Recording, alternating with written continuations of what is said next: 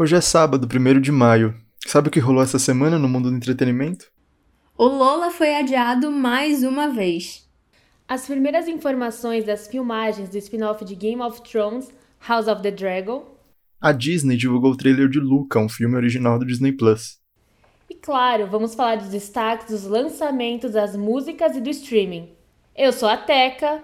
Eu sou a Malu. E eu sou o Pedro. E esse é o Nossa, o que rolou? Vamos começar falando do Lola, que mais uma vez foi adiado. Agora o festival vai acontecer nos dias 25, 26 e 27 de março de 2022, ainda no Autódromo de Interlagos. Esse é o terceiro adiamento da nona edição do Lola BR, porque antes o festival ia acontecer em abril de 2020, aí passou para dezembro também de 2020, para setembro desse ano e agora ficou para março do ano que vem. Né? Devem ter percebido que a pandemia está pior do que estava antes e não vai passar tão cedo assim. Quem comprou os ingressos para 2020 ainda vai poder usar no ano que vem para entrar no festival. Mas a maior reclamação a respeito de quem vende esses ingressos, que é a Tickets for Fun, é que não tem a, a opção, a possibilidade de reembolso.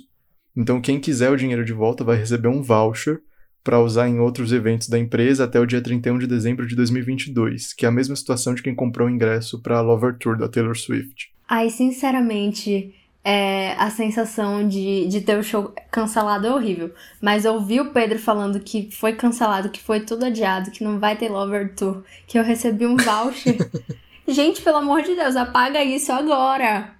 Comprei o Lola também de, de besta, porque eu não vou ver o Travis e se, eu, e se ele voltar no, no ano que vem, né? Porque acho que não vai ter ele na lineup. E aproveitando o gancho que você falou do Travis, o lineup ainda não foi anunciado, mas no ano passado, Lola, além do Travis, ia receber o Guns N' Roses, o Martin Garrix e a Lana Del Rey.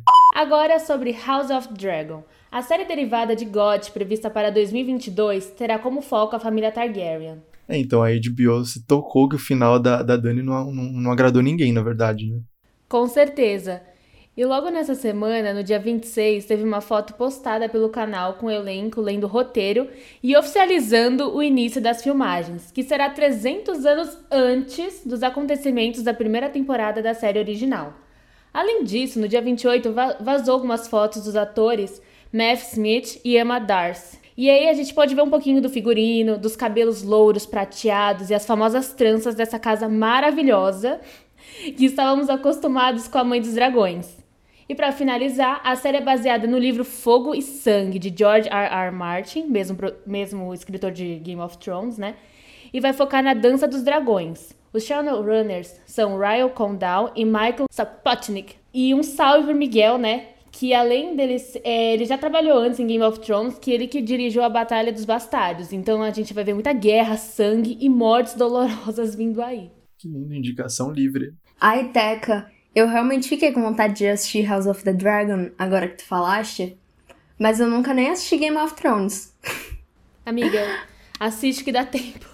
Mas olha, tem uma coisa que eu quero muito assistir, que é Luca, o próximo filme da Pixar, e o trailer saiu essa semana e a gente teve a certeza que eles não cansam de servir um espetáculo visual.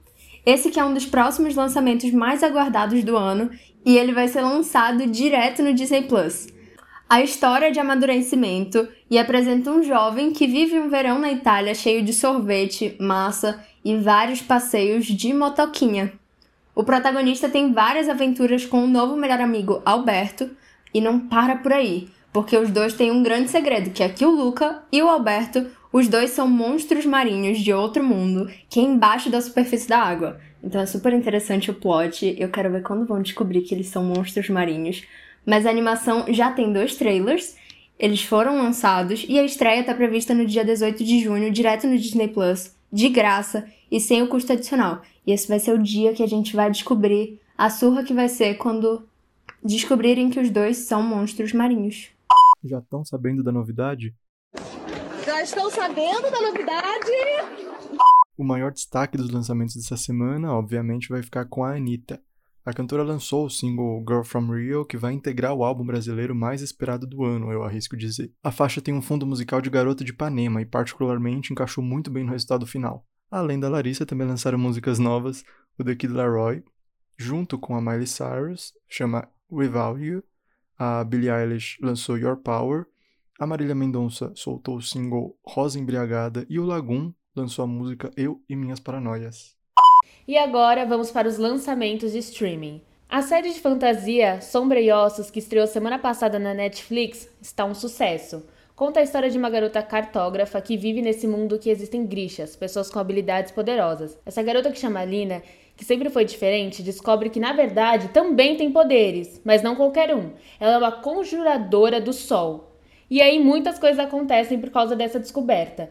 Com um elenco muito diversificado e personagens sensacionais, a série que não sai mais do top 10 vale muito a pena.